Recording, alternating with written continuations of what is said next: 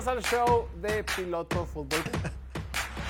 Que este tipo está logrando es inconcebible. Dejemos de ver este show, vamos a ver el está encima de no. dejaron a su No, no, como que. No, no, no. ¿Cada cuánto, güey? Pero. A nada un de Tú no tienes Como- nada que hacer, nada. Lo que sea. La única Pero lo que la gente no ha visto. es quitándole la bola. Bienvenidos al show de Piloto Fútbol, transmitiendo completamente en vivo desde la ciudad de Mexicali, Baja California, capital de este bello estado, el punto más al norte de toda Latinoamérica y la ciudad más caliente de todo el perro planeta. Ya es martes 12 de diciembre de 2023. Mi nombre es Jorge Torres. Estamos transmitiendo completamente en vivo para todos ustedes a través de Facebook, YouTube y Twitch. Estamos transmitiendo desde la ciudad de Mexicali, 4 de la tarde con un minuto hora local y estamos muy emocionados porque el día de hoy es el Día de la Virgen de Guadalupe. Y eso nos llena de júbilo, nos infla el pecho de gracia y nos tiene muy agradecidos con la live. Y además estamos muy contentos porque ya nada más quedan cuatro semanas completas de la temporada regular y después arranca todo el rock and roll, después arranca lo bueno, después inician los playoffs. Y qué manera de darle inicio a esta, semana que se avecina después de los dos Monday Nights que tuvimos el día de ayer. Ayer pensando, decíamos, mmm, qué complicado, dos Monday Nights al mismo tiempo y los dos estuvieron cardíacos. En los dos tuvimos sorpresas, en los dos ganaron los no favoritos y en los dos tenemos muchas cosas de qué hablar. Más de ello más adelante. Hoy es martes, como todos los martes, tenemos nuestros Power Rankings del 10 al 1. También tenemos la mejor exhibición de la semana ofensiva y defensiva. Y, como es martes también, tenemos un poquito de memes al cerrar la transmisión del día de hoy. Y para platicar de todo lo sucedido el día de ayer y todo lo sucedido en este programa, nos acompaña como todos los días, como siempre, el siempre fijo, siempre ahí, desde la esquina, con el mejor comportamiento que jamás haya presenciado cualquier ser vivo en este universo, el arquitecto en potencia, el arquitecto que el día de hoy viene con un look distinto. Nos acompaña el pastorcito Little Shepherd, Diego Lordi. Diego, bienvenido. Un gusto estar aquí, Jorge. Cándido, eh, después de los partidazos del día de ayer, ambos que teníamos amplios favoritos y terminaron ganando los no favoritos y, y arruinan todo el playoff picture, ¿no? Pero, pues bueno, emocionado de hablar de eso y mucho más. ¿Qué opinas del look del día de hoy que tiene el buen Diego? Ah, viene formal. camisa, Tú tienes. Camisita, chamarrita. ¿Cómo lo ves, ¿Y eso? ¿A qué se debe el- ¿A qué se debe que te bañaste? Cumpleaños de mi novia y Ah, tenemos ahí saliendo de aquí. Y adivina quién es el regalo. ¿Qué? Adivina quién Diego. Una vez un amigo mío que le mando un saludo, el buen Chen, llegó a una, una reunión de no sé qué y llegó a la reunión todo tarde acá y todo medio ebrio con una bolsa de regalo en la cabeza puesta así. Así llegó y, ¿qué traes, güey? Yo soy el regalo. Digo, fue chistoso, pero dices tú, ah, es lo que hay. En fin, Diego, muchas felicidades a la mujer que llena de felicidad ese rostro. La pastora, la pastora de México. Ahí lo tienen.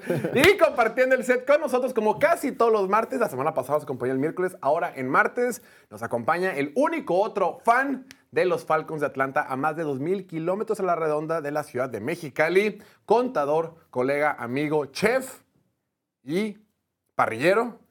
El señor Cándido Satarain. Cándido, bienvenido. ¿Qué onda, qué onda, Jorge? Un gusto estar aquí de nuevo.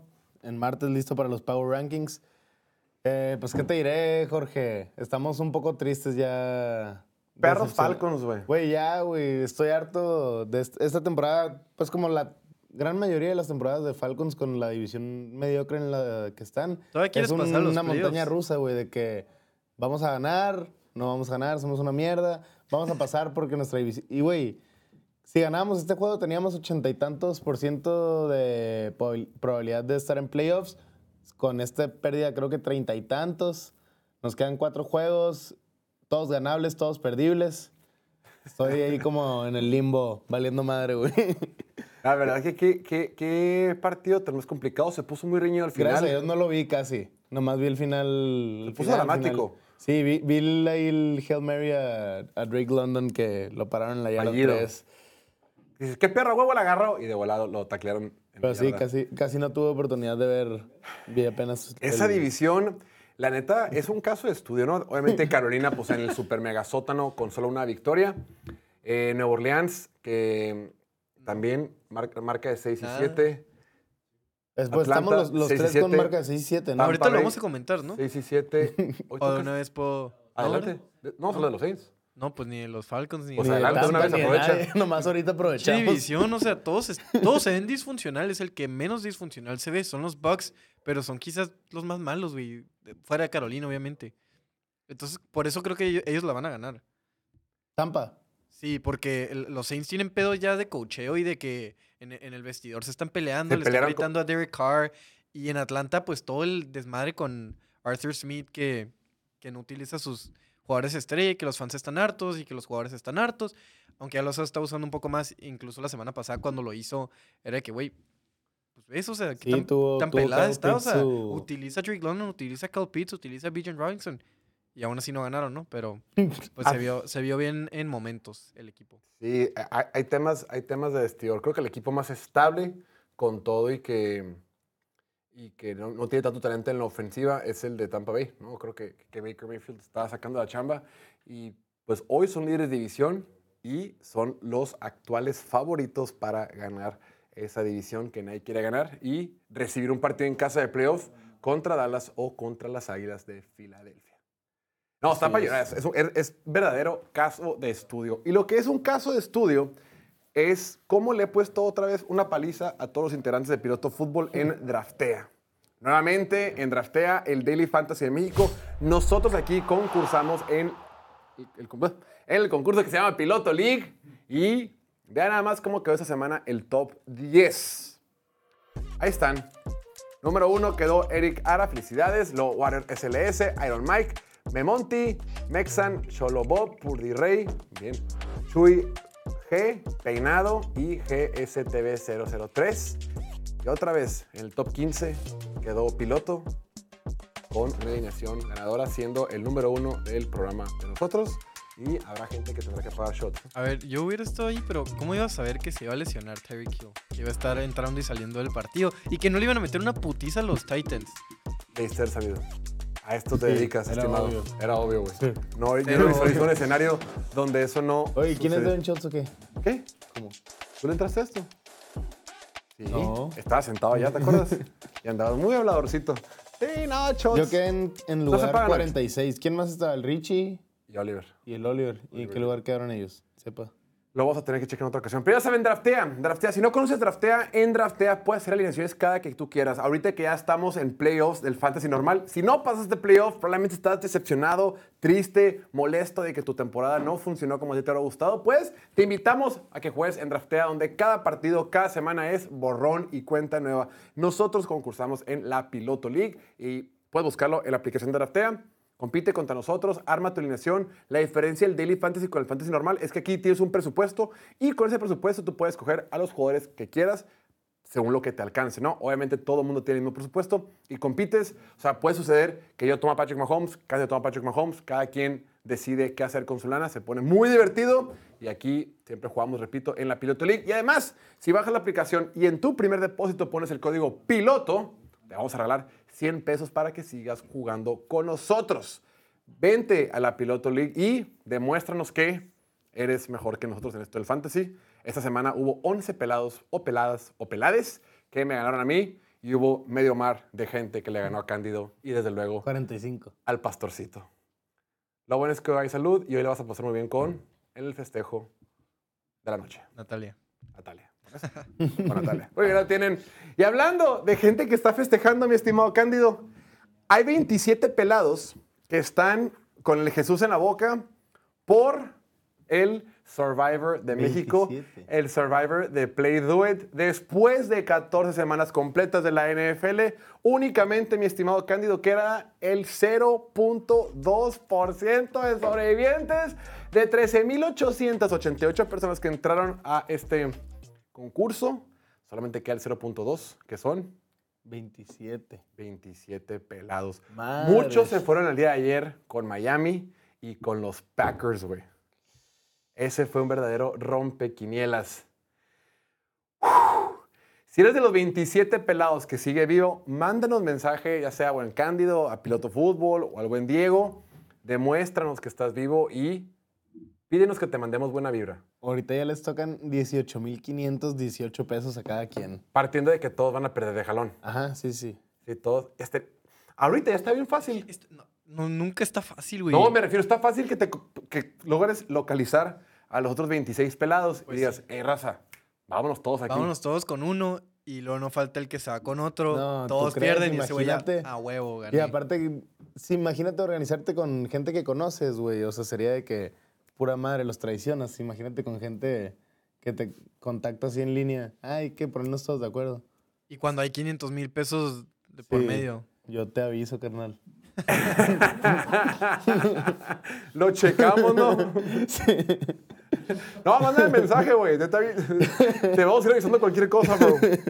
Nos semana, hablamos. para la gente que todavía tiene Chiefs, pues Chiefs va contra Patriotas. Para la gente que tiene Niners, Niners va contra Cardinals. Chiefs contra Patriotas, ese es el más seguro de la semana, ¿no? No pueden perder una vez más. Y menos contra los Patriotas. Viejo, nada seguro, güey. Nada, nada, nada. Pues no, nada. o sea, te digo que ayer, o sea, cuando eres favorito por más de un touchdown, piensas, o sea, el debate es, ah, no voy a tomar el favorito porque creo que el otro va a cubrir. Nunca piensas que va a ganar, güey. Lo- los Packers eran favoritos por 7 puntos y los, los Dolphins por 14, mamón. Nunca se me hubiera ocurrido que iban a perder. La línea más abultada de esta semana. Recordemos que esta semana tenemos partidos en sábado, ¿eh? Abusados. Esta semana hay partidos en sábado. Sí, ¿Sí? hay tres partidos en sábado. Tres. Tres, sir. Oh. Está el, el Cincinnati, Minnesota, Indianapolis, Pittsburgh y Detroit contra Denver. La neta no me gusta eso, eh. ¿En sábado? ¿Por qué Sí. no? Porque son, son dos días completos que te tienes que chutar juegos todo el día. Pero a mí me los puedes ver bien, güey. A mí la neta sí me gusta que los... Que, que los... Pues está bien, ya es al final de Bueno, la temporada. depende, ya. depende O qué juegos son también, o sea, eh, ¿cuáles tenemos? Si fuera toda la temporada, no. Pero... Cincy, Cincy contra Minnesota. Pues Madre. de que va a estar entretenido, va a estar entretenido. Exacto, lo importante. Indianapolis contra Pittsburgh. Ese no está interesante. y Detroit contra Denver. Ese va a estar interesante. ese va a estar bueno. Sí. Ese va a estar bueno. Ahora, la línea más abultada de la semana es en el partido de San Francisco contra los Cardinals, donde San Francisco es favorito por 13. 13 puntos y medio, muy bien, Diego. Y el segundo más amplio o la línea más abultada es la de Patriotas contra los Chiefs, donde Chiefs es favorito por 8 y medio. Once y medio. 8 y medio. Ocho y medio. Oye, que por cierto, viste que ya anunciaron que van a correr a Bill Belichick. No, no anunciaron. Se Bueno. reporta el rumor de que Robert que Kraft dijo después del juego en Alemania que, que ya, ya se cansó y que después de esta temporada van a Confirmado. separarse.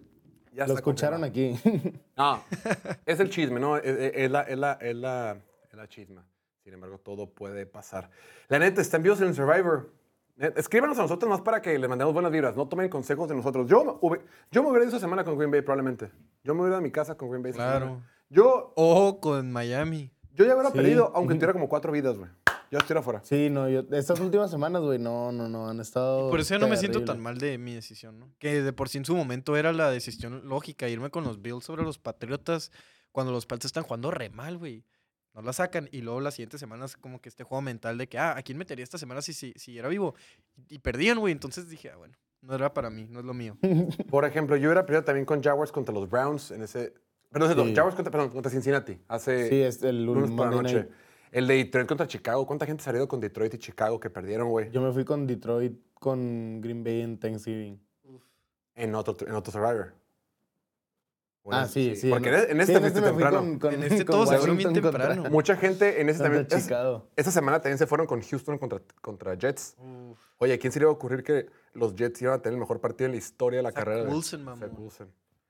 En fin, pues estuvo muy divertido. Y lo que estuvo muy divertido también fueron los partidos del día de ayer. Ayer, por la noche. Vamos a empezar con el partido que yo creo que tiene, eh, que fue la mayor sorpresa de, la- de- de- de anoche, ¿no? Un partido donde Miami era favorito por 13 puntos y medio en casa.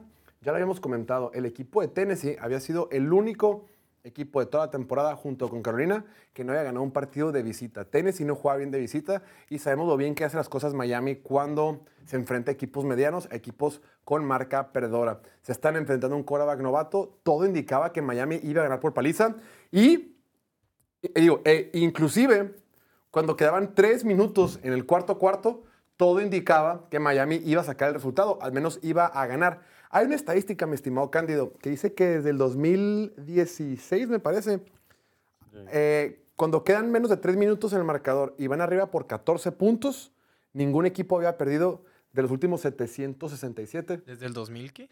Tenemos ahí la, No, el- en la historia, ¿no? En la historia. Sí, Sí, no ha habido eran- 700 y ajá. cacho juegos de- en ese estrecho. Ahí está. Los equipos que han ido abajo 0-14 con 3 minutos sobrando en el reloj tenían récord de 0 y 767 Wow. desde el 2016 hasta que los Titanes ganaron esta noche. Ah, sí, es desde el 2016. Abusado, Diego Elordiz. Son muchos juegos. Muchos ¿no? juegos, güey, qué Sí. pedo. Pues hay muchos juegos que se han definido por 14 puntos. Pues sí. Pues sí, claro. Bueno, y partiendo de que hay alrededor de Di- 200 sesenta y tantos. partidos por Eran semana. 256 antes, ahorita pues agrégale una semana, no sé contar, pero más de 260. 260. El punto es- 0.4% de probabilidad de ganar tenía Titanes. ¿Cero punto qué? 4. Ah, su madre. No, güey, pues no- nomás no me atreví a decirlo en el show de ayer, pero, o sea, después del todo el análisis y todos los números y, y todo lo que favorecía a, a Miami, neta, lo tenía pensado, pero no me atreví a decirlo porque me faltaron huevos. Aquí la cuestión no, no es si va a ganar Miami, la cuestión es por cuánto, ¿no? Porque hablando de líneas y así, y qué bueno que no lo dije porque hubiera quedado como payaso. Pero lo pensaste. Vamos a empezar con el partido de ayer. El día de ayer, el novato Will Davis creo que tuvo uno de sus mejores partidos como profesional desde que entró a la liga. Terminó el día con 327 yardas, un touchdown, una intercepción, híjole, un poquito, pues, extraña, atípica. Y completó 23 de 38 intentos de pase con un rating de pasador de 86. Liderando el juego terrestre estuvo Derrick Henry con únicamente 34 yardas, promediando 2 yardas por acarreo. Independientemente de los números, creo que lo más impresionante fue que por primera vez vimos a un Will Levis jugar un partido completo. Un partido donde encontró un montón de veces a DeAndre Hopkins. DeAndre Hopkins terminó con 124 yardas, 7 recepciones y un touchdown. Y lo encontraron en momentos importantes, en terceras oportunidades, cuando necesitaban mover la pelota, cuando necesitaban una jugada grande, cuando Will Levis se sentía bajo presión. Hubo un pase que le puso en la banda derecha, eh, como entre tres defensivos de Quedaban Miami. como 20 segundos antes de, de Del tercer cuarto. tiempo, ¿no? Ah, no, sí, antes Sí, del medio antes del tiempo. medio tiempo, sí. Antes del medio tiempo. Le pone un pase precioso entre tres vatos, güey. Y cómo la baja Johnny Hopkins en la siguiente jugada o dos jugadas después, otra vez lo busca para una ganancia importante. Bomba. Y por poco terminan anotando antes del medio tiempo, sin embargo se, terminan este, eh, conformando con un gol de campo. Esa conexión, es, por eso decimos que a veces es tan importante que los quarterbacks novatos los rodees de mucho talento, porque empiezan a generar confianza, empiezan a generar este tipo de conexión con receptores de NFL, y el día ayer Will Levis lo que hizo con DeAndre Hopkins, inclu- incluyendo el touchdown, fue magnífico. Este equipo de Tennessee tiene marca de 5 ganados y 8 perdidos, y recordemos que la semana pasada se quedó a un punto a un punto extra fallado de ganarle a Indianapolis. Y si hubieran ganado la semana pasada, hoy tendrían marca de 6-7 y estarían de lleno en la pelea de los playoffs. Punto extra dices porque luego se fueron a tiempo extra y... Ah, porque fa- falla el punto extra. Falla el punto extra y pierde, ¿no? O sea, y, y, digo, y será a tiempo extra. Ajá. El, eh, a lo que voy es, eh, Tennessee, siempre lo decimos como que es un equipo aguerrido, es un equipo que encuentra maneras de ganar con Mike Vrabel, bien coachado. Sin embargo, les faltaba talento. Y yo sé que es una liga, no es una liga de hubieras, pero este equipo, si hubiera tenido uno u otro bote de balón diferente, hoy estuvieran más metidos en la pelea por los playoffs. No que necesariamente vayan a trascender, no que necesariamente sea lo mejor para el equipo, pero te habla de que el, el, eh, Tennessee, pues ahí ha estado. Importante, el día de ayer, cuando quedaban menos de... eh, Tres minutos. cuando quedan menos de tres minutos y anota el touch, iban abajo por 14 puntos el equipo de Tennessee, anota el touchdown con el pase que le lanza a Nick Westbrook a el Mike Vrabel, el head coach de los Dolphins, decide irse por dos Titans. puntos. A la verga. De los Titans, decide irse por dos puntos. Cuando vas abajo, abajo por 14, la lógica antigua o tradicional te dice, vete por siete puntos ahorita y luego búscalo empatar después. Sin embargo, después de que hemos modernizado el deporte, los analytics y cualquier modelo estadístico de probabilidad, te dice que te conviene más irte por dos. Cuando vas abajo por 14 y anotas touchdown, te conviene más irte por dos, porque lo que tú estás buscando es ganar el partido. Si lo que tú buscas es hacer un esfuerzo titánico, valga la redundancia, para empatar el partido e irte un tiempo extra, pues no estás maximizando las probabilidades que tienes de ganar. En cambio, si te vas por dos y lo conviertes, la siguiente ocasión que anotes únicamente necesitas el, punto extra.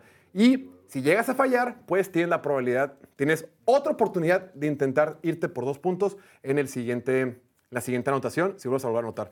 El punto es que La estadística para eso es, y el día de ayer los analytics estuvieron del lado de los Titanes de Tennessee y lograron sacar el resultado. Un partido importantísimo porque eh, significó mucho para Will Levis. Creo que Will Levis, como novato, requiere tomar confianza y lo veíamos, estaba muy emocionado, bajando el hombro en las oportunidades cuando se enfrentaba contra, cuando se le iba corriendo. Güey, Eh, a Jalen Ramsey le bajó el hombro. No, esa o sea, no, jugada es cualquier, no es cualquier corner. Jalen Ramsey es reconocido por ser uno de los mejor, mejores corners para taclear, güey, de los más físicos. Y ahí está el video, güey.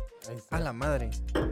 Eh, eh, eh, sí, si, si hay un corner que, que no tiene miedo a taclear y que es físico en esta liga es Jalen Ramsey y Will Davis estuvo interesante. Y no fue así como que un jugador de touchdown ni nada por el estilo, pero igual mis respetos por bajarle el hombro a Jalen Ramsey, no mames. Sí, buen triunfo del equipo de Titanes, sorprendiendo a propios y extraños. Repito, en un partido donde eran no favoritos por 13 y medio de visita. Del otro lado, ya estaba con mi punto número 2. Este equipo de Miami obtiene su primera derrota en casa esta temporada. Y lo más preocupante, lo decíamos ayer, no, lo decíamos la semana pasada, estimado Cándido, que hablábamos de quién, quién era más importante. Eh, de acuerdo con los momios de Play Do It para ver quién era el MVP, eh, creo que Terry Kill en aquel momento era el sexto favorito y Tua era el séptimo o viceversa. Y decíamos, ¿quién es más importante para quién? Pues el día de ayer, en la primera mitad, sale lesionado Terry Kill durante gran buena porción del partido. Y nos dimos cuenta que esta ofensiva de Miami no tenía vida, güey. Esta ofensiva de Miami no tenía, no tenía pulso, no, no, no, no tenía energía, no podía mover la pelota. Por tierra creo que fueron excelsos, por tierra han sido magníficos. En lo que va la temporada, es la segunda mejor ofensiva en yardas terrestres por partido. Y esto incluye las últimas tres semanas. El día ayer corrieron para 158 yardas. El juego terrestre siempre ha estado ahí. Y, y creo que es lo que mantiene un piso, eh, piso sólido para la ofensiva de Miami. Cuando todo sale mal para Miami, sabes que siempre tienes buen juego terrestre. Sin embargo, cuando quieres dar un poquito más, cuando requieres explosividad, sin Tyreek Hill, sin uno de los jugadores más explosivos, como que Tua no se ve cómodo, Tua no logra encontrar, no logra eh, abrir a las defensivas y se siente como muy presionado entre la bolsa de protección. Lo veíamos muy errático, lo veíamos muy con poca confianza, no encontraron sus receptores. eh, Asustado en la bolsa, güey. Asustado en la Cinco bolsa sacks. y- Y entiendo que no tenía todos sus linieros ofensivos, que había lesiones en la línea ofensiva, pero cinco sacks para un- un- 32 yardas negativas, güey, te ¿Sabe- deja muy atrás en el ¿Sabes juego. que no tiene, no puede improvisar, güey? Es como que no- nos empezamos a dar cuenta que si no está la primera o la segunda lectura, más bien, o la primera lectura, aquí decimos, Tua tiene la habilidad de tomar decisiones rápidas, soltar el balón súper rápido y ser súper certero con sus pases. Pero como que todo tiene que estar en tiempo, con, con buen, con buen timing.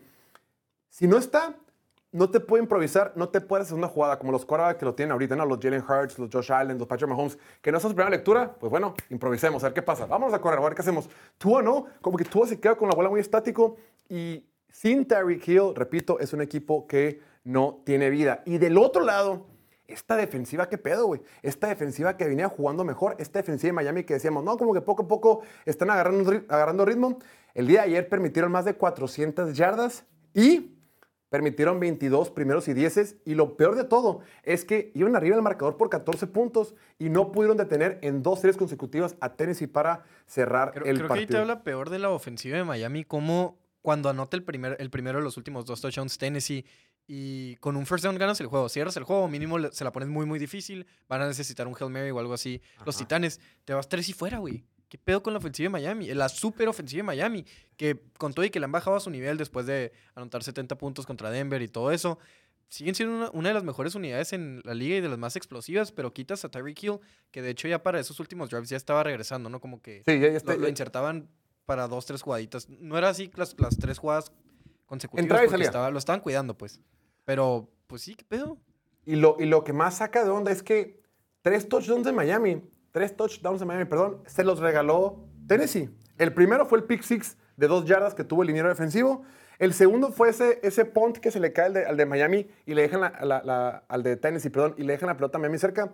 Y el tercero fue ese pitch que le hacen a Derrick Henry, que, se no sale y la recupera Miami. O sea, Tennessee le regaló básicamente tres touchdowns. Miami en casa con tres touchdowns regalados, jugando contra un quarterback novato, jugando contra un equipo sumamente inferior en cuestiones de talento, no pudo sacar el resultado y se le empieza a escapar de las manos la posibilidad de ser De el primer sembrado. anotaron tres touchdowns nomás y los tres fueron regalados. Exacto. Y, y Tennessee fue superior en todos los niveles. Más primeros y dieces, más yardas totales, más yardas por jugada, mejor porcentaje en zona roja. Lo único que fueron peor fue los intercambios de balón. Tuvieron tres, Miami únicamente tuvo uno y aún así no pudieron sacar el resultado. En casa, en horario estelar, contra un equipo con récord perdedor que igual mencionábamos ayer, Miami es, reconocido por aplastar a los equipos malos, a los equipos con récord perdedor. Y para Tennessee era todo lo contrario. No le habían ganado a nadie con récord ganador. Y pues así es la NFL. Las cosas cambian semana tras semana y equipos dan la sorpresa.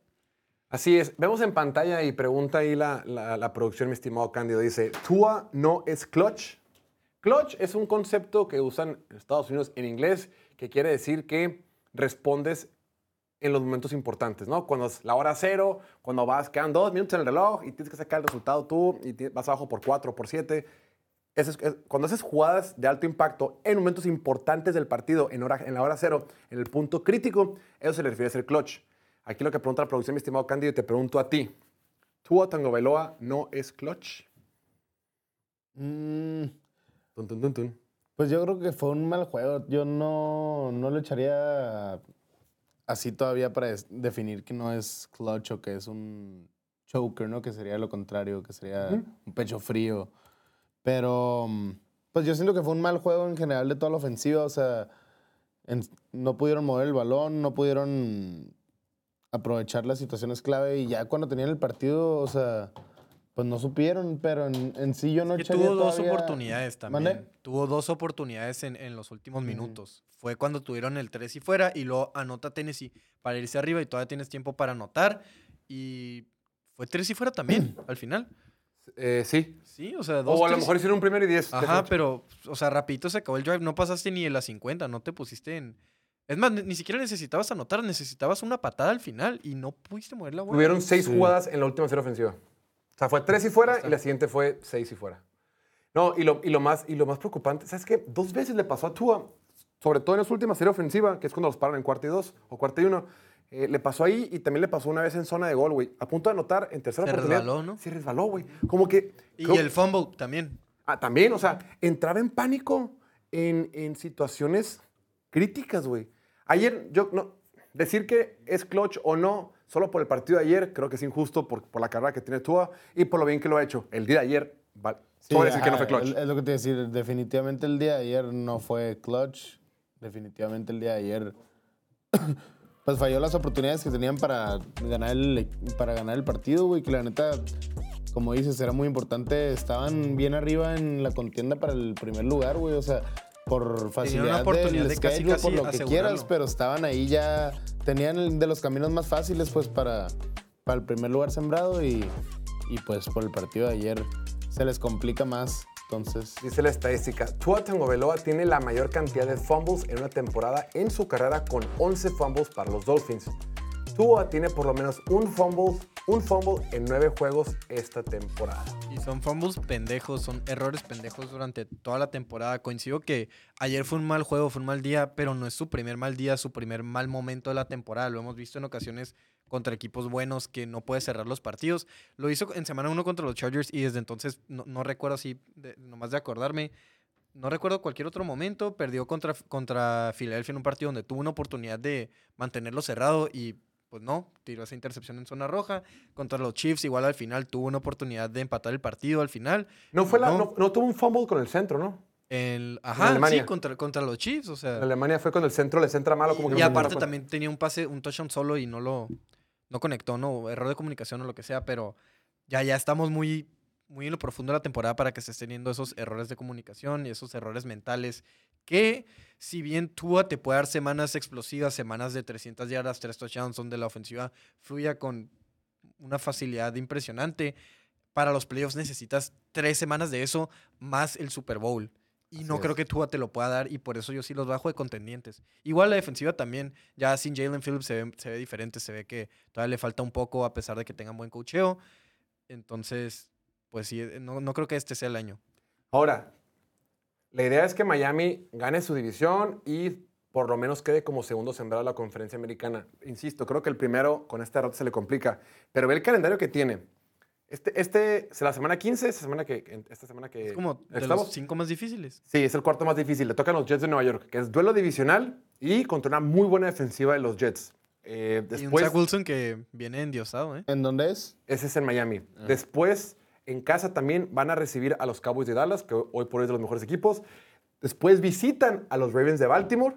Y semana 18 se enfrentan a los Bills de Buffalo en Miami. Ojo, si Bills acumula victorias y Miami, con este calendario tan complicado que tienen, se podría llegar a dar el caso que ese partido la semana 18 contra Buffalo termine definiendo la división este de la, de la americana. Lo que parecía una división que ya estaba amarrada, que ya está todo dicho, que ya todo, ya todo estaba hecho, pues puede que si las cosas se acomodan, termine siendo Buffalo y Miami quien se peleen todo en la última semana. Ahorita Buffalo y Miami se llevan dos partidos, tienen dos partidos de diferencia. Pero igual también necesitas que Buffalo gane el calendario muy difícil que tiene por delante, ¿no? Ahorita Buffalo recibe a Dallas, luego recibe a los Chargers. Ah, no.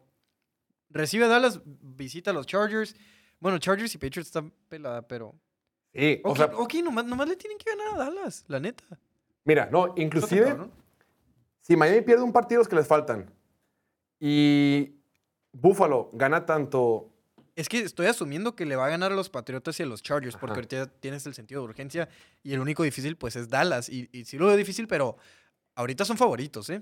Para ese partido estás en casa y pues va a ser un, un super partidazo y no voy a pensar mejor ni peor de quién lo gane. ¿Sabes en cuánto está la línea en Play Duet en el Buffalo contra Dallas, mi estimado Cándido? Eh, Dallas menos cuatro y medio. Búfalo dos y medio. Buffalo menos dos y medio. Buffalo es favorito en casa sobre los Vaqueros de Dallas. A Play Duet le impresionó lo que hizo Josh Allen y el equipo de los Bills contra los Chiefs este domingo pasado. Después, otro partido que estuvo muy emocionante, pero creo que también fue decepcionante. Decepcionante por lo que veníamos viendo fue el partido de los Giants de Nueva York. Por todo lo que dije ayer también, güey. Los salé machín. Lo siento, Jordan Love. Asumo responsabilidad por lo que pasó el día de ayer. Los New York Giants de Tommy DeVito sacaron el resultado del día de ayer en casa por marcador de 24 a 22 contra uno de los equipos más hot del momento, un equipo de Packers que ya estábamos hablando que se iban a meter a playoffs, que eran el mejor equipo de su división, que si la temporada durara, durara más, probablemente iban a ser campeones divisionales. El día de ayer, Tommy DeVito, la mafia italiana y toda la comunidad de los Giants sacan el resultado en lunes por la noche y estos Giants de Nueva York acumulan tres victorias de forma consecutiva. Aquí estamos viendo en pantalla el agente de Tommy DeVito. Se ve exactamente como lo imaginábamos. Esta capacidad de estar abrazando, de estar asimilando su cultura italiana y todo este mame italiano me tiene vuelto loco, me tiene fascinado. Cada vez que el tipo decide avanzar, cada vez que el tipo tiene un primero y 10 o tiene una jugada positiva, todo el pinche estadio lo está haciendo así, güey. Están todos vueltos locos, güey. Cada vez que hace algo importante, pone la cámara, el agente neta parece un mafioso de todas las películas de, mafiosos que hemos visto, güey.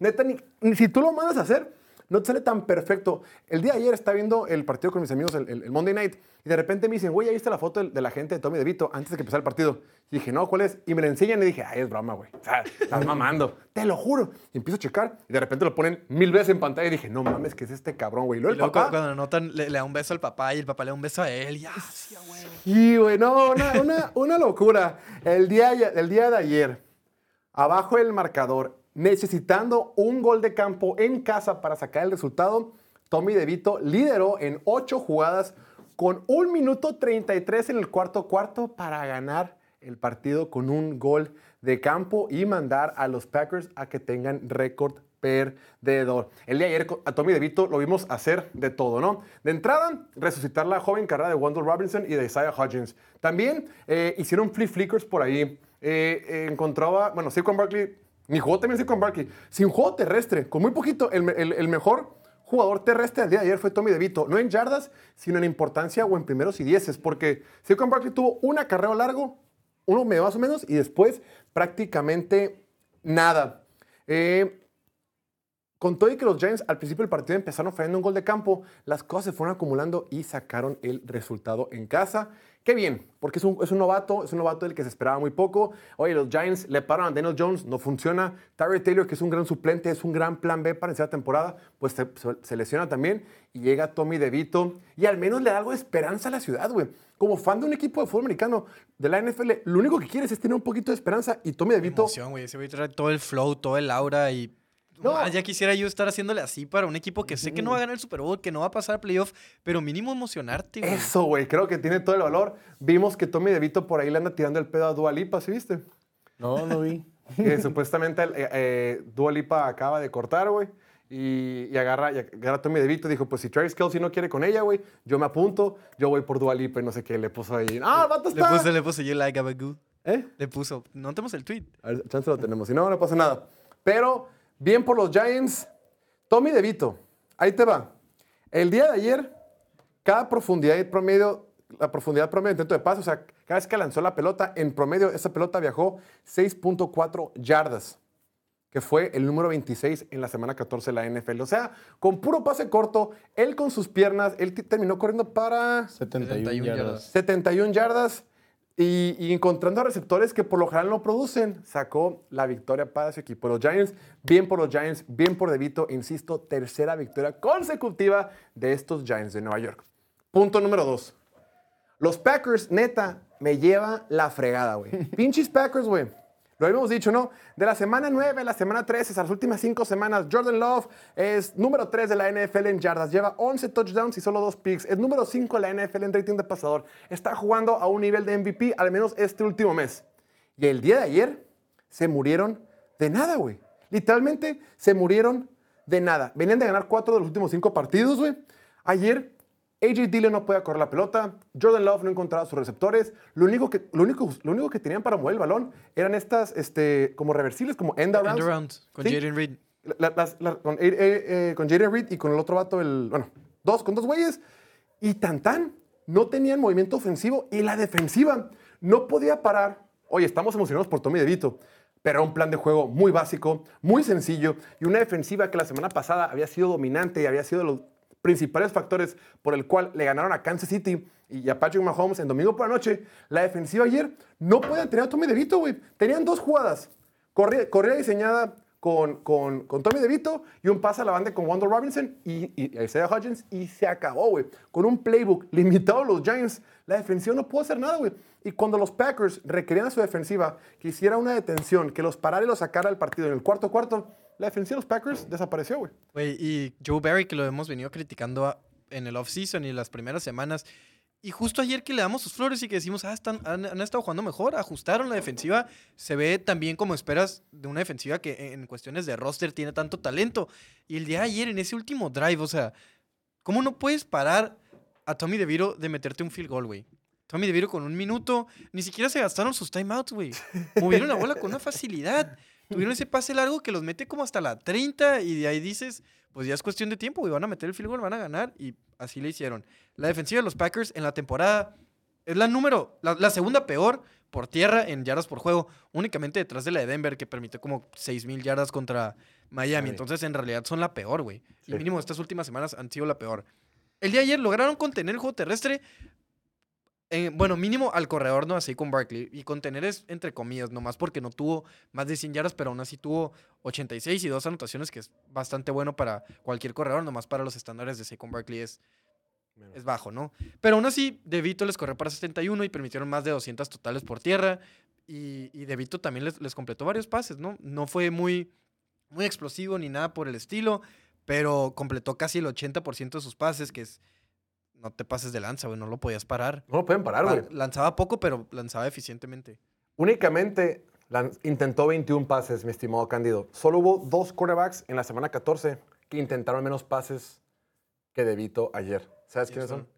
Em, ¿Están sick? No, Cerca. no, intentó más. Em, cerca no, no sé, no sé. Uno fue Justin Herbert, Ah, pues que sí. jugó medio juego, y el otro fue Nick Mullins, que jugó medio juego. En realidad, no lanzó la pelota, güey. La lanzó bien poquito, tuvo una que otra corrida, y con eso le alcanzó para, para los Packers para perder el partido. Es lo que frustra, güey. Oye, la semana pasada contra los Chiefs decíamos, ¿qué pedo con estos Packers, güey? Fueron el mejor equipo, se están súper rifando, güey. Estos Packers le pueden ganar a quien sea, no puede ser, güey. Y ayer se murieron de nada, güey. Como con el plan de juego más básico, pierden, y ahora tienen récord perdedor. Y técnicamente estos Giants que sabemos que no va a pasar nada con ellos, ¿no? Digo, en- todo entendemos, les faltan dos partidos contra, contra Filadelfia, uno contra Saints, tiene un, tiene un calendario complicado. Pero los Giants están a un partido de los Packers y los Packers hoy están en playoffs. Digo, es Todavía. irónico. ¿eh? Todavía están en Todavía playoffs. con 6 y 7 siguen en playoffs. Y lo más frustrante, se autoeliminaron de la contienda por la, por la, di- por la división norte. O sea, era difícil porque Detroit les llevaba dos partidos y, y porque tenían el, el criterio de desempate. Era bien complicado, pero con esta derrota se eliminaron, No, güey. y Detroit se está cayendo, los Packers Exacto. estaban encendiendo y tienen calendario fácil y el calendario fácil empezaba esta semana, o sea, Exacto. tenías que asegurar victorias para ya, si pasa algo después, pues ni pedo. Pero ya pasó algo hoy, bueno, ayer, y puede pasar algo en estos siguientes cuatro partidos que, de acuerdo con el sitio Impredictable que te encanta citar, es el calendario número 31 más fácil, o sea, más difícil más bien, o sea, el segundo más fácil, pues, Así en es. cuestiones más básicas. Tienen Tampa Bay, Carolina, Minnesota y Chicago. Deberían y pueden ganar todos esos partidos, pero de que lo hagan, pues ya es otra cosa porque vimos lo que pasó el día de ayer, cómo a pesar de que todo indicaba que iban a dominar, cómo eh, todo indicaba que iban a ganar por más de una anotación, eran favoritos por seis puntos, seis o siete, no recuerdo bien. Eh, ¿cómo, ¿Cómo presionaron a Patrick Mahomes tan solo la semana pasada con una de las mejores líneas ofensivas en la NFL, con uno de los corebacks más difíciles de capturar? Lo capturaron en tres ocasiones. Y el de ayer, contra una de las peores líneas ofensivas en la NFL, con el equipo que más sacks ha permitido en la NFL, no pudiste capturar a DeVito una sola vez. A ver, mi estimado Cándido, te quiero hacer una pregunta. ¿Cuál de las derrotas de ayer fue más trágica o más alarmante? ¿La de los Dolphins de Miami, que ya los pintábamos como contendientes y como posibles sembrados número uno de la americana? ¿O la de los Packers, que los pintábamos como este caballo negro que podía trascender en playoffs esta temporada? Yo creo que más alarmante la de Miami, ¿Ok? pero más eh, como que los exhibieron ya más es a, a Green Bay. O sea. Green Bay yo siento que ya con esto ya muere bastante el hype que traían, ¿no? O sea, Creo que le bajamos poquito porque igual y sí tiene un pequeño asterisco porque no está ni Jerry Alexander, ni Aaron Jones, ni Christian Watson, que son de los tres mejores. O sea que bueno, no Jerry Alexander es probablemente tienen- su mejor jugador en defensiva y Christian Watson y Aaron Jones son los más importantes en ofensiva. Pero es que no pueden correr la pelota, güey. O sea, lo- Pues, por- porque no está Aaron Jones Exacto. y AJ Dillon no, no está Güey, hecho para están eso, lastimados aparte. Sí, Siempre, también, o sea, tampoco Todos es los como que- domingos dices, no está Christian Watson, no está Romeo Dobbs, no está Aaron Jones, no está... o siempre sea, les falta gente, güey. Por cualquier lado siempre les falta, güey, ya... O sea, Sí, ¿Quién sabe y- qué insisto, por tierra no pueden mover la pelota, güey. Les hace un chorro de falta a Aaron Jones. Literalmente solo tenían esa reversible, esa jugadita que por ahí, y se acabó. No podían hacer mucho por la vía terrestre, pero enfoquémonos en lo positivo. Ganaron mis poderosos Giants de Tommy DeVito y la magia italiana continúa dando de qué hablar en la NFL. Y otro tema que ha dado de qué hablar esta semana, tenemos que hablar un poquito del draft. El draft está a, eh, no sé calcular, como a cuatro meses, mi estimado Candido, de que suceda el draft de la temporada 2024. Como, como cuatro o cinco meses. sí es... Pero, y toda, la, y toda la conversación, Cándido, en lo que se acaba el Super Bowl, toda la conversación va a ser, ¿quién va a ser la primera selección global? ¿Caleb Williams de USC o el quarterback Drake May de la Universidad de Carolina del Norte? Y vamos a ver debates y aquí vamos a hablar hasta el cansancio, que si uno, que si otro, que conviene. Pues ya es oficial, mi estimado Cándido. De último momento, reporta Duff Kleiman, el quarterback de UNC Drake May se declarará para el draft de la NFL del 2024. May, junto a Caleb Williams, es de los mejores prospectos de quarterback entrando al draft. Lo que he estado leyendo, porque pues yo obviamente no soy un scout ex- experto, ni un este, ni he visto tanto colegial esta temporada. Lo que dicen los expertos, lo que sí los que sí le saben a este pedo, no como nosotros, es que eh, a muchos les gusta, a la mayoría les gusta Caleb Williams, pero hay una gran por- proporción de gente de NFL o de scouts que les encanta igual o más Drake May. Y de repente, si ves algunos highlights o ves ciertos videos de ambos jugadores, wow, eh. O sea, neta, creo que Caleb Williams ha tenido más exposición, como que hemos tenido más acceso a él porque juega con USC, es una marca más grande, una escuela más importante, una más todo. Y, y UNC, Carolina del Norte, que es más chica, pues no, no tiene tanta exposición, no tiene tanto alcance. Pero a veces eso termina siendo más importante cuando pasas a la NFL, ¿no? Porque juegas en USC con puro jugador 5 estrellas, puro superestrella que va a ser titular en la NFL y en UNC con, pues, o sea, igual hay estrellas, ¿no? Pero no se compara con USC o con estas superpotencias del colegial. Cuando llegas a la NFL, pues la- la- el traslado no es tan, tan difícil, como que Claro. ya estás acostumbrado a jugar en adversidad. Completamente de acuerdo. Y por lo general van a llegar, llegan a equipos con un montón Con de mucha huecos, ad- adversidad. con mucha diversidad. Vamos a ver, partiendo, mi estimado Candido, partiendo de que la primera selección global ya está fija, van a ser las canteras de las canteras, las panteras de Carolina, pero ese pick le pertenece a los osos de Chicago. Entonces, Chicago es muy, muy probable que ahora tomara a Caleb Williams. Después, hay un grupo de equipos que siguen. Si el draft fuera el día de hoy, en segundo lugar escogería a Patriotas, tercero Arizona, cuarto Washington y cinco Chicago. Drake May, mi estimado Cándido, Drake May estaría jugando para la gente de Boston en Nueva Inglaterra. Sí, yo creo que definitivamente se debería ir a, a Nueva Inglaterra. De los que mencionaste, o sea, Washington tiene a Sam Howell, que yo creo que están casados con él. ¿Qué? Están enamorados de él. Que Ajá. también es de UNC, por cierto, misma escuela que Drake May. De hecho, Y es- hoy, hoy estaba viendo film de Drake May y el vato que lo estaba viendo a cada rato le decía Sam. Se confundía, pues. En, en Arizona también no creo que se, se muevan de ahí de, con Kyler Murray. Y yo creo que definitivamente Inglaterra. Nueva Inglaterra tiene que moverse de Mac Jones. O sea, güey, ya. O, güey, o van a seguir en este limbo de Mac Jones, Bailey Zappi, o sea. No, pura madre. No, y luego con, la, con este reporte que ya están hasta la madre de Bill Belichick, creo que lo tienes que tomar. Lo la única razón por la cual no tomarían un coreback y no tomarían sobre, más que nada a Drake May sería porque Belichick es un necio y quiere un tight end con el segundo pick. Pero no, no va a estar Belichick. Yo también creo que va a ser Drake May. Sí, este- definitivamente se lo deben y lo tienen que tomar en- con el segundo pick. Segundo, tercero, o sea, de todas maneras, los equipos, como mencionamos, los que están ahí no, no, no están Buscando. necesitados de Corea como Nueva Inglaterra, güey. Nueva Inglaterra sí, no chingue, está horrible su situación. Qué interesante va a ser, digo, lo que se reportaba es que Bill Belichick no va a ser el head coach el siguiente año. Qué interesante ver a, a Nueva Inglaterra en esta verdadera transición, o sea, en esta verdadera renovación completa, ¿no? Nuevo head coach, nuevo gerente general, nuevo quarterback, por y cuenta nueva. Por y cuenta nueva, después de tener el mejor equipo en la historia de la NFL o la dinastía más importante que ha habido en la historia de la Más NFL, larga. Larga sobre todo, ¿no? Eh, Fueron dos dinastías, güey. fueron dos dinastías en una sola, en una sola, sí, dos dinastías. Ahora sí como que les fue mal, les han ido mal y otra vez van a volver a empezar desde cero. Va a ser bien interesante y, creo que es- va a ser un caso de estudio. Va a haber mucho de qué hablar este off-season respecto a esta situación. Antes, mi estimado Cándido, de hacer los Power Rankings, porque hoy es martes, hoy es martes de Power Rankings, quiero revisar rápidamente con ustedes cómo está la situación de los playoffs en ambas conferencias. ¿Cómo van a ser los playoffs en caso de que la temporada terminara el día de hoy? Vamos a poner ahorita en pantalla la situación en la conferencia americana. Ahorita en la conferencia americana, mi estimado Cándido, hay, en primer lugar, único primer lugar, están los Baltimore Ravens, que es- descansarían la primera semana de los playoffs. Segundo lugar, Miami con 9-4. Chiefs y Jaguars ambos con 8-5. Ellos son líderes divisionales. Después vienen los wildcard. Wildcard, Cleveland con 8-5. Y abajo de Cleveland hay seis equipos que tienen marca de 7-6. Seis equipos, entre ellos, lo voy a poner en orden de cómo están acomodados. Pittsburgh, Indianapolis, ellos jugarían playoff y le siguen Houston, Denver, Cincinnati y los Bills de Buffalo. Quiero que te comprometas a dos cosas, mi estimado candidato. Número uno, ¿quién de los tres que está ahí o quiénes de los tres que están ahí en Wildcard no van a estar ahí la segunda semana de enero? Pittsburgh y Indianapolis. Fuera. Sí. Cleveland se va a quedar.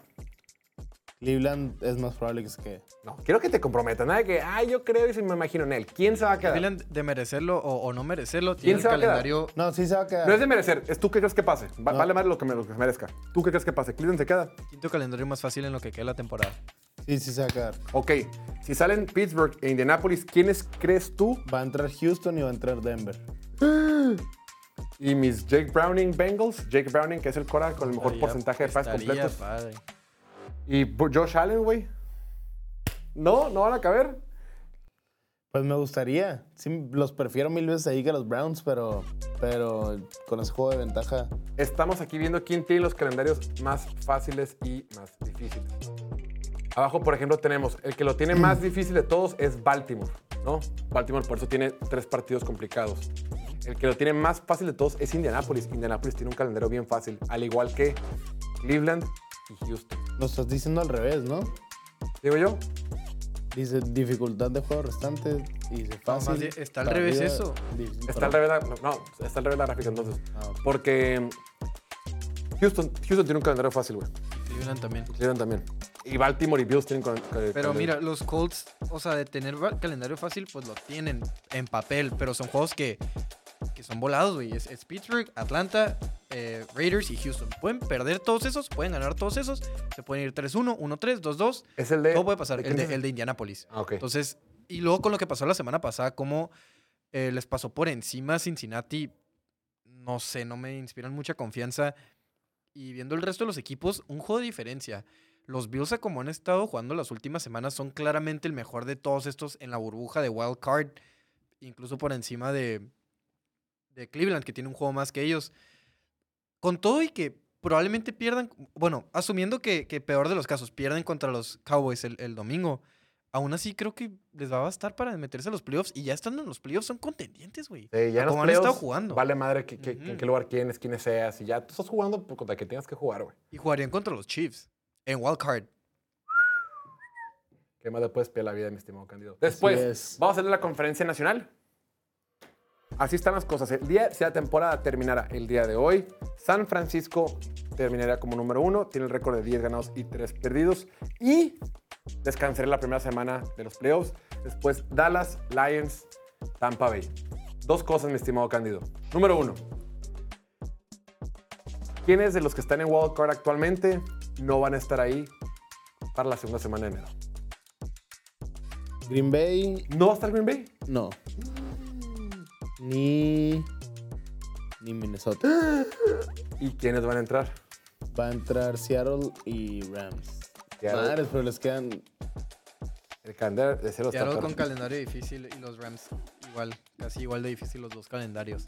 Pero creo que a como ha estado jugando Rams, como jugó los Rams la última semana más que nada, creo que son un claro equipo de playoffs y similar a Buffalo, estando en los playoffs todo puede pasar. Tal vez no ganarle a, a- a Dallas ni a San Francisco, pero ganarle a cualquier otro equipo, ¿no? Y para los Packers, repito, tiene el segundo calendario más fácil en lo que queda el año, ahí lo podemos ver. Ahí está. Ajá. El Phil- más fácil lo tiene Filadelfia. Sí, wow. Filadelfia tiene el calendario más fácil restante de toda la NFL, güey. Dos juegos contra, los Giants, madre, ¿no? uno contra Arizona y uno contra Seattle. güey. Bueno, pero después del estrecho más difícil, del, del lapso más difícil, Del perdón. pedazo más Oh, y también, Sí. obviamente, va a estar Atlanta en vez de Tampa Bay, ¿no? Queda claro. Sobra decir, ¿no? Sí. ¿Puedo poner otra vez la, la, la- la pantalla por ahí? No importa quién gane el Azur, güey. No, la, la anterior. Gane quien gane el Azur, va, va a salir en la primera ronda. Ok, de acuerdo contigo, mi estimado Candio, entonces se enfrentaría Dallas contra Seattle en la primera ronda. ¿De acuerdo? Eh, eh, eh, así es. Ok, ese partido, ¿quién lo va a ganar? Dallas. Después, Detroit contra Rams en Detroit. La revancha de Matthew Stafford en Detroit. Ese partido, ¿quién lo va a ganar? Detroit. Y por último, Atlanta contra Filadelfia en Atlanta. Ese partido, ¿quién lo va a ganar? ¿Qué pasó? ¿Qué fue, padrino? No, pues claramente Atlanta. Estaría no bien mamón que Matthew No. Stafford le arruine los sueños de playoff a los Lions, ¿eh? Sí. Estaría muy mamón. Sí, sería, sería, sería irónico, güey. No, yo a mí me gustaría ya que gane Jared Goff y los. y Claro, los pero a mí, Lions. a mí Pero- te me gustaría, pero... Imagínate, imagínate, o sea, lo que significaría para la ciudad de Detroit después de que tuvieron probablemente la mejor temporada en su historia, güey. Llegan a playoffs, reciben un partido de playoff en casa después de casi, después de 30 años. Tienen un partido en casa y se enfrentan al a, a su bebé, güey, a su hijo pródigo, a- a- al primogénito, al que los dio todo, güey. Y, y que te gane Rams cuando está jugando Era la güey. locura. Lo único que te puedo decir casi con 100% de certeza es que los Vikings no tienen nada que estar haciendo ahí. Después de ganarle 3-0 a los Raiders, ahorita ya banquearon a Josh Dobbs. Va a ser Nick Mullins el titular. Creo que la temporada va para abajo. Hay, ahora que, va, ahora que va a iniciar Eastern Stick esta semana, mi estimado, mi estimado Diego, y, y Chance Davis Mills por el tema de la conmoción cerebral de, de CJ Stroud, puede que vaya o 17 o 18 equipos que esa temporada hayan iniciado al menos dos quarterbacks distintos. Esta temporada la vamos a recordar Es como un tem- récord. Buena Tiene que ser un récord. ¿Perdón? Hace semanas ya hemos tenido por ahí un récord. sí, O sea, ahorita nomás va incrementando el récord. Ahora que hace Nick Mullins, ahora que no está Justin Herbert. Día martes 12 de diciembre del 2023, hora de hablar de los Power Rankings. La neta, la neta, la neta, siempre lo digo, pero otra vez fue un día muy complicado para hacer Power Rankings porque los que yo considero que son los mejores equipos de toda, de toda la NFL actualmente, muchos de ellos perdieron esta semana 14. Vamos a iniciar. Número 10. Tenemos a los Tejanos de Houston. Un equipo de Houston que venía jugando muy bien con un CJ Stroud convirtiéndose en el novato ofensivo del año, jugando eh, como un equipo veterano, como un equipo que podía competir contra quien sea. Le ganó en su momento a, Denver la semana pasada, ¿no? Denver que venía muy candente, le ganó a Cincinnati, había tenido muchos partidos, había acumulado muchos partidos jugando un gran nivel. Pierden contra una muy buena defensiva de los Jets, de visita, en la lluvia, en el mejor partido en la historia y en la carrera y en la vida de Zach Wilson, con un Zach Wilson que no tiene nada que perder, con un Zach Wilson que ya está hasta la madre, que ya le vale gorro la vida, que dijo, fuck it, voy a jugar a como sea, voy a jugar como cuando jugaba en preparatoria y en colegial. Pierde el equipo de Houston, no me preocupa mucho que hayan perdido. O sea, que CJ Stroud, de novato, haya batallado contra una muy buena defensiva de los Jets, una defensiva de los Jets que ha hecho ver mal a Josh Allen, ha hecho ver mal a Jalen Hurts y a Patrick Mahomes, eso no me preocupa tanto. El único motivo por el cual yo podría siquiera pensar sacar a los, a los Tejanos de Houston del top 10 actualmente es solo si el tema de la conmoción cerebral de CJ Stroud pasa más de una semana. Porque lo que no sabemos si va a jugar este fin de semana, lo más probable es que no. Y si te pones a pensar, pues chance actualmente los Houston con Davis Mills de quarterback, pues no pertenece a esta lista. Pero partiendo de que CJ Stroud podría jugar, yo sigo pensando que este equipo es de los más fuertes de la NFL. Número 9. Número 9, mis Packers de Green Bay. Ya sé, lo decimos hace rato, yo, yo estuve aquí cuando lo dije, se murieron de nada, no tienen juego terrestre. Eh, Jordan Love tuvo probablemente su peor partido de esa temporada. Fue un mal día. Fue un mal día de visita contra un equipo de Giants que estaba corriendo bien el balón, o al menos corriendo bien el balón con su quarterback. No voy a permitir que un solo partido, un partido que terminan perdiendo por un punto, defina lo que pensemos de este equipo. Ni modo, no fue el mejor día de, los Packers. Su pateador pudo haber ayudado con ese gol de campo que metió, que no, que no metió. Y luego tuvo dos goles de campo que casi falla. En fin, eh, mal día en la oficina. Antes de eso, estaban jugando a un gran nivel. Creo que conforme este equipo empiece a estar más sano, van a estar todo bajo control. Siguen teniendo muchas posibilidades de meterse a los playoffs. Y yo creo y sigo pensando que si este equipo entra a los playoffs, le puede hacer la vida muy complicada a cualquiera de los equipos que lo reciban en su casa. Después, otro equipo que perdió, otro equipo que perdió anoche, los Delfines de Miami. Tres equipos que perdieron esta semana 14 los tenemos aquí en los Power Rankings. Miami, segunda mejor ofensiva terrestre de la NFL. Son cosas que son, que trascienden, cosas que se mantienen semana a semana. Cuando tienes un buen juego terrestre, puedes jugar contra quien sea. Cuando tienes las bases, los cimientos de una ofensiva que mueve la pelota por tierra, te vas, vas, a estar en cualquier partido, vas a poder competir en cualquier partido. El día de ayer lo que siempre preocupa es la defensiva, lo decía por ahí Diego, esta defensiva ha sufrido lesiones, la baja de Jalen Phillips que se estaba convirtiendo en su mejor jugador defensivo les ha hecho bastante falta, por ahí también ha estado Jerome Baker lastimado, o sea, esta defensiva que como que parecía ser que estaba encontrando su nivel, ha sufrido lesiones, ayer tuvo uno de sus peores partidos, ofensivamente sí me preocupa que es una ofensiva que prácticamente depende de Tyreek Hill, es Tyreek Hill dependiente, pero no por un mal día contra Tennessee los vamos a dejar abajo. Han perdido cuatro partidos a temporada, siguen teniendo buen récord, siguen siendo líderes divisionales. Es como, estoy preocupado, pero siguen perteneciendo al top 10. Número 7. Los Rams de Los Ángeles. Otro equipo que perdió, pero este equipo perdió en la lluvia de visita contra probablemente el mejor o el segundo mejor equipo de toda la NFL, que fueron los Baltimore Ravens. Esta ofensiva de Matthew Stafford cada vez se parece más a la ofensiva del 2021 que llegó al Super Bowl. Lo que ha hecho Matthew Stafford desde la semana 11 que regresó de su lesión. Es el quarterback que más pases de touchdowns ha lanzado junto con Dak Prescott. Es sexto en rating de pasador, séptimo en yardas de pase. La ofensiva de, de, Rams cuando Matthew Stafford está en el campo, en EPA y tasa de éxito, que son métricas que miden la eficiencia, es, cuarta, es la cuarta mejor ofensiva de toda la NFL. Y lo más impresionante que de todo esto es que lo han hecho con puros selecciones de draft de rondas tardías. De entrada, su, su primera selección que tuvieron la temporada pasada, el draft pasado, Steve Avila, este guard que tomaron de TCU. Segunda ronda, lo tienen jugando muy bien. Karen Williams es su segundo año, pero un jugador de quinta ronda, está corriendo como Dios. Davis Allen, la semana pasada prácticamente debuta por la lesión de Taylor Higby, debuta entre comillas contra los Baltimore Ravens, tuvo su primer touchdown, un, un jugador que tomaron en quinta ronda y la joya de la corona, Puka Nakua, tomó la quinta ronda. O sea, Matthew Stafford con poquito de Cooper Cup, una línea ofensiva que hay más o menos, y puro novato, puro jugador muy joven, Matthew Stafford a sus 35 o 36 años, los que tenga, todo lesionado, todo madreado, con presión en su cara, está jugando a un gran nivel. Y la defensiva eh, también jugó, también ha estado jugando muy bien, claro haber recibido treinta y tantos puntos contra Baltimore en Baltimore no es nada de que avergonzarse, ni modo, fue un partido muy cerrado. Y ojo, Si esta ofensiva de los Rams le pudo colgar 31 puntos a los Ravens de visita, significa que le pueden colgar 31 puntos a quien sea en donde sea. Nadie le había metido más touchdowns a esta ofensiva de los, de los Ravens como lo hizo la ofensiva de los Rams. Hoy por hoy tiene marca de 6 y 7, pero es la misma marca que tienen los Packers. El cambio en los playoffs es un poquito complicado, están por ahí en la pelea. Si se llegan a colar los playoffs, aguas. Este es el equipo que hay que temerle. Este para mí es el verdadero caballo negro de la NFL, de la Conferencia Nacional. No son los Packers, no son los Vikings, no son los Seahawks, son los Rams. Si llegan a los playoffs, aguados todos. Número 6. Número 6, mis poderosísimos Chiefs de Kansas City. Ya sé que perdieron en un partido que perfectamente pudieron haber ganado si tan solo Kadarius Stoney pudiera ponerse medio pie hacia atrás o un pie y medio hacia atrás. Esta defensiva sigue jugando a gran nivel. Es la segunda defensiva que más presiones genera. Es la tercera que más sacks tiene en toda la NFL. Chris Jones está jugando como, jugador defensivo el año con 11 sacks. Eh, lo que han estado obteniendo con las diferentes presiones que ha mandado Steve Spagnuolo. Han utilizado un montón a Trent McDuffie, el corner de primera ronda temporada pasada. Eh, Trent McDuffie es el corner de la NFL que tiene más presiones y más sacks, ¿no? O sea, es una ofensiva agresiva, es una defensiva agresiva, física que encuentra diferentes variantes para meter presión a los corebacks rivales y lo han hecho de maravilla. Actualmente es la tercera que menos puntos ha permitido en toda la NFL.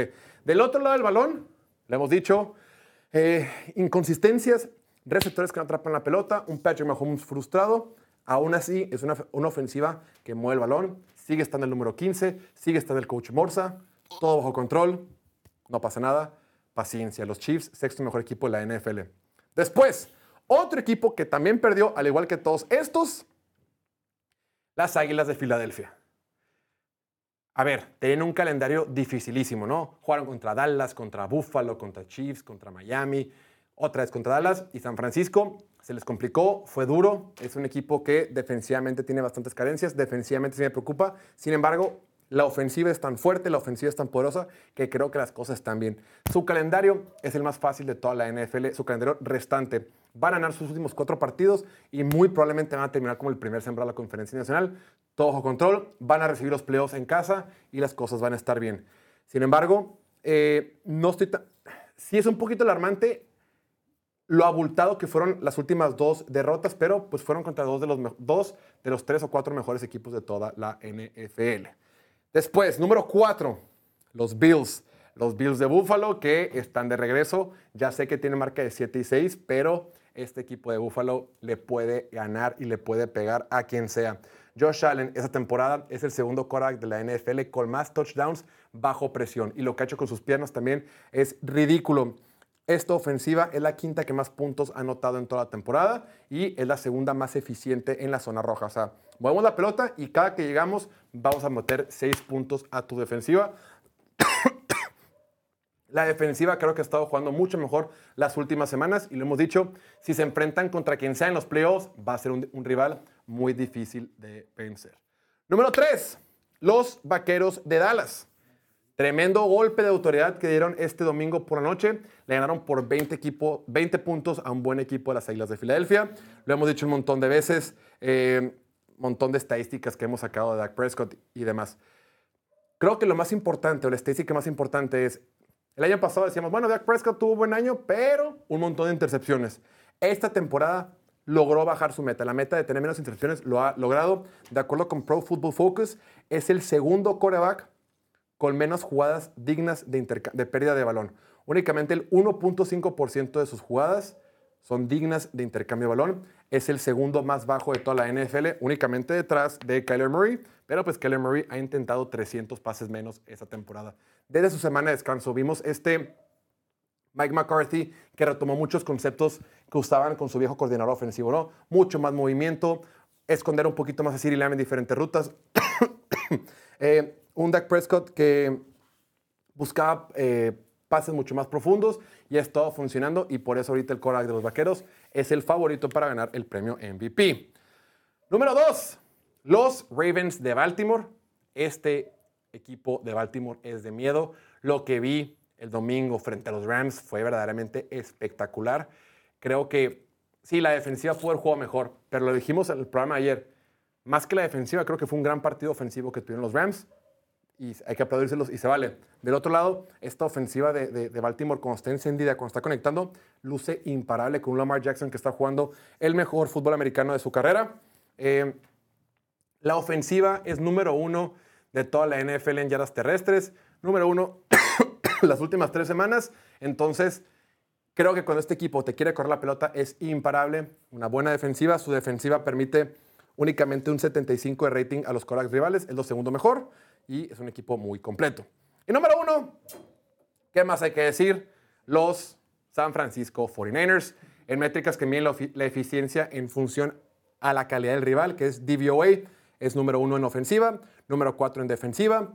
Brock Purdy el día de hoy es número uno de la NFL en yardas por intento de pase, porcentaje de pases completos, rating de pasador, segundo en touchdowns, tercero en yardas. Eh, únicamente tiene siete intercepciones, que es poquito mejor del promedio de la NFL. Es un equipo muy completo, que yo insisto, a menos de que se lastime un jugador importante, creo que este equipo va a ser el que gane el Super Tazón. Ahí lo tienen. Comentarios. Me gusta, me gusta. Tendría unas pequeñas modificaciones yo. Yo, por ejemplo, yo todavía pondría Dallas por encima de Ravens. Yo pondría Niners, Cowboys, Ravens. ¿Ok? Yo sé por qué no hizo eso. A. Filadelfia lo seguiría poniendo por encima de, de Buffalo. Pondría, o sea, serían Niners, Cowboys, Ravens, Filadelfia, Buffalo, Kansas City. A Miami lo pondría todavía por encima de, Rams. Rams. Pondría Miami. Yo creo que Houston, Rams y sacaría a los Packers y metería ahí. Browns. Yo creo que Cleveland es lo que Yo, estaba yo creo pensando. que Houston sí lo cambiaría por Cleveland o hasta por Jacksonville porque Houston, Houston ya sin Tank Dell, sin Nico Collins, posiblemente sin CJ Stroud, Sí. sacar Bueno, la sí, también temporada, la eso. neta. Sí, yo también estaba tomando en cuenta a Houston. Partiendo de que nueve, CJ Stroud. Bueno, Ajá. con CJ Stroud, sin Tank Dell, se ve un equipo muy diferente, un equipo que acaban de aplastar los Jets. Pierdes a Nico Collins, de por sí tienes poco, poco talento en la posición de receptor, que sí, se han visto muy bien porque CJ Stroud los ha elevado. Pierdes ese talento y pues, ya no hay mucho, no hay mucha profundidad. confías es un en Davis Mills? joven. No mames. Y, y ya me puedo leer los comentarios de Filadelfia que. O sea, que, que está muy abajo, pero al Chile se me hace que está, está muy arriba, güey. Filadelfia se ha beneficiado bastante de, de los resultados, ¿no? Del marcador final. Porque creo que no es mejor ni que Kansas ni que Buffalo, a pesar de que le ganó a ambos. En los dos partidos, el mejor equipo fue el que perdió. Perdieron porque, pues, el resultado, ¿no? Botes de balón, cosas extrañas que pasan. Ok, qué bueno que logran sacar los resultados, eh, que logró sacar el resultado del equipo de Filadelfia. Pero ni Buffalo ni Kansas ha sido arrollado como, como Filadelfia. Y creo que eso te debe bajar un poco. Hay, hay cierto mérito en que, a pesar de que no ganes los partidos, que no te pasen por encima, pues. Y, y Buffalo Sí, y. Kansas son mucho más competitivos, no les han pasado por encima. Claro, no se han enfrentado a San Francisco, pero igual. Oye, entonces nomás del top 10, eh, independientemente del orden, únicamente sacarías a Houston por Cleveland. Probablemente creo que los Rams. Creo que a los Dolphins sí los pondría por encima de los Rams porque lo han hecho por más tiempo, ¿no? Han, han- han aplastado a los equipos malos y todo eso. Y eh, los, los Rams se han visto bien las últimas semanas, pero pues son nomás las últimas semanas. Y tampoco es, es como que Miami se ha visto mal. Solo no se han visto tan bien como antes. Denver. Denver, Denver igual todavía, eh, pues está en la conversación, está ahí como en el 11, peleando por el 10, es, es- es una conversación, pero yo en lo personal todavía no lo compro, todavía quiero ver un poco más como que el partido contra los Chargers, si hubiera, hubieran puesto ese marcador contra Justin Herbert, pues a huevo que lo compro, pero ya pierdes a Justin Herbert a la mitad del partido y no sabes ni qué pensar, ¿no? No sabes qué hubiera pasado si hubiera estado Justin Herbert. Cincinnati. Igual Jake Browning quiero ver un poco más, lo ha estado haciendo muy muy bien y, y estoy a nada de comprar al 100% la idea de que este equipo se meta a los playoffs, es igual de peligroso que con Joe Burrow. Bueno, no igual, pero entienden lo que digo, ¿no? O sea, es peligroso. Sí. ¿Quién más? Tan, tan, güey. Yo, Ya, pues, ¿no? Seattle por ahí forzado, Seattle, Jacksonville no, forzado. ni de pedo, y Jacksonville sí, Jacksonville creo que... A mí no me gustó nada lo de Cleveland. de Pero apenitas, como que es que sí tienen muchos errores, errores que no deberías estar teniendo tan, tan adelante en la temporada. Son errores que eran aceptables las primeras semanas, errores de comunicación, errores de que los receptores pues todavía no, no entran en ritmo, todavía no hay química, pero ya estamos en la semana 15, güey. Ya me estoy bajando la Jacksonville, neta, güey. sea, ya- Los bajo de contendientes, pero no los bajo del top 10. Porque siempre, cuando, siempre y cuando tengan a Trevor Lawrence son un equipo que puede, puede ganarle a quien sea, ¿no? Pues se lo tienen. Esos fueron mis Power Rankings. Ganarle a quien sea en una semana específica. Ya de hablar de tres semanas consecutivas y Super Bowl, por eso los bajo de contendientes, ¿no? Coincido.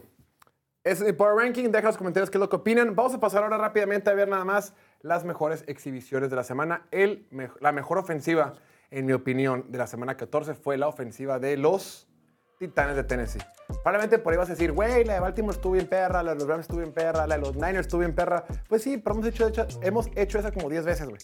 Hay que darle un poquito de cariño a estos equipos. Lo que hicieron ayer, la neta, considerando que era un quarterback novato, de visita, televisión nacional, cuando el equipo más lo necesitaba, bajo los dos minutos, todo eso le damos un poquito de mérito y muchísimo crédito. 28 puntos anotados de visita frente a Miami, 403, 403 yardas totales, 3 touchdowns y 327 yardas del señor Mayonesa Will Levis. Y la mejor defensiva de esta semana 14, para mí, sin lugar a dudas, es la defensiva de Chicago, mi estimado Cándido. Esta defensiva únicamente permitió 127 yardas de pase a una ofensiva de Jared Goff. Recordemos que al principio de la temporada decíamos que Jared Goff, quarterback top 5, bueno, lo decía yo, quarterback top 5, ya queremos poner a Ben Johnson de, head coach en todos los equipos de la NFL. Y esta defensiva de los Bears con Monte Sweat, a quien acaban de traer recientemente, únicamente le permitió 13 puntos a los Lions. Tres veces le robaron el balón y tuvieron tres capturas y media al. ¿Alguna defensiva que te hubiera gustado nombrar o que quieras darle mención honorífica? La semana. La- pues la- las dos, la de Las Vegas y Minnesota, ¿no? Es buen punto. Es buen punto, ni siquiera lo pensé. Ese partido en mi cabeza ni siquiera pasó, güey. No, no, lo, lo borré, pero pues sí es cierto. Es que ese partido ni lo vi, güey. O sea, ni lo vi, ni vi pedazos, ni vi nada, güey. Literal, ese partido solamente vi la patada. ¿Qué, qué pasó en ese partido, güey? Ni idea, güey. Hay highlights. Ni idea, ni me interesa, ni me quiere interesar.